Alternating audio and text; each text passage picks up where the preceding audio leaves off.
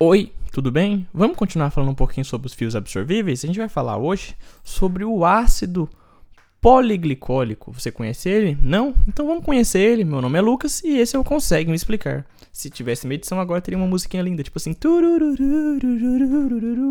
Mas como não tem edição, vai ter eu falando os avisos de sempre. Avisos de sempre são aqueles avisos que quem já segue o, Consegue Me Explicar sabe. Se você ainda não segue o Consegue Me Explicar, clica aí nesse botão de seguir a gente, por favor. É muito importante você clicar no botão de seguir a gente na plataforma que você estiver ouvindo, seja no Spotify ou no Cashbox. Isso vai ajudar muito no nosso crescimento. Além disso, você também vai perceber que aí embaixo, na descrição de cada podcast, tem sempre umas... Tem sempre um... Como é que é o nome mesmo? O tem sempre um Linktree meu que dá acesso a minhas duas obras na Amazon. Um conto, Mariposa sobre a Lamparina, e um livro de poemas de mais de 300 páginas que chama Pô Simples. Pô Simples, a arte do simples é só isso. Tranquilo? Aí embaixo também tem sempre meu Instagram, lucascarrez, C-A-R-R-E-Z. Se você quiser me seguir, você pode seguir por lá. E por fim, qualquer dúvida pode mandar lá ou pelo e-mail. Dúvida, sugestão, crítica, elogio, quer dar um depoimento seu, pode dar um depoimento que é aqui no e-mail consegue me explicar hotmail.com. Beleza. Quando a gente falar do ácido poliglicólico, que ele também tem um nome comum de Dexon, ele foi o primeiro fio absorvível sintético a ser lançado comercialmente em 1970, com inúmeras vantagens sobre o Categut. O Categut, caso você não saiba, é um fio muito pouco utilizado. Eu falei dele para você, mas eu acho que eu não, não falei essa informação. O Categut hoje em dia, ele é pouquíssimo utilizado pela sua característica de alta antigenicidade e alergenicidade. Então a gente usa ele muito pouco no processo cirúrgico. Então o ácido poliglicólico foi, também chamado de Dexon, foi o primeiro fio absorvível sintético a ser lançado comercialmente em 1970, com inúmeras vantagens sobre o Categut. Ele foi lançado na forma mono e multifilamentar e atualmente a gente só tem ele na forma multifilamentar. Tranquilo?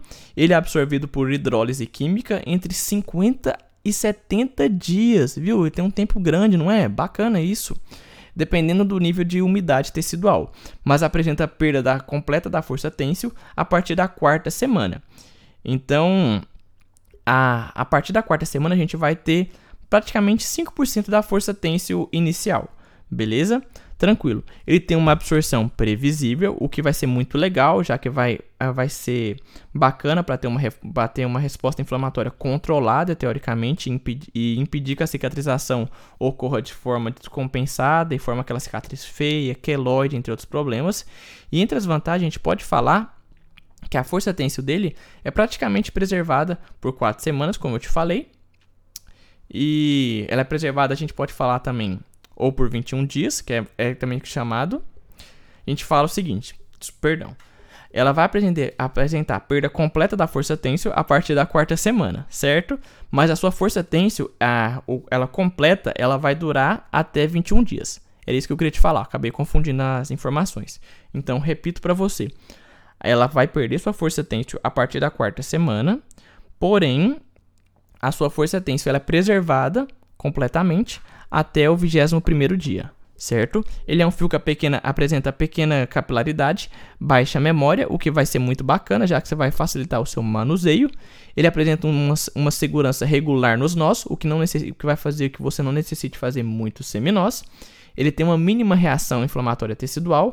A desvantagem é que a flexibilidade é regular e ele tem um alto custo, então ele é muito caro. Isso é um problema para o fio cirúrgico, já que o material cirúrgico já é todo caro, então se ele for mais caro ainda, aí aperta pra gente, né? Então era isso que eu queria te falar mais de mais do Dexon, que é também chamado de ácido poliglicólico.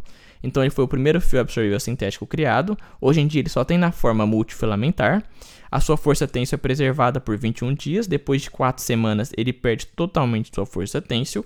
Ele tem aquela questão de ter pequena capilaridade, baixa memória e segurança regular nos nós, o que vai fazer que você não necessite fazer muitos seminós ele tem uma reação inflamatória tecidual mínima, o que é muito bacana, já que vai fazer uma cicatrizar, vai, vai levar a ter uma absorção regular e previsível, o que faz que tenha menos chance de ter uma cicatrização errônea e um tanto quanto um tanto quanto esteticamente feia, se é que você entende.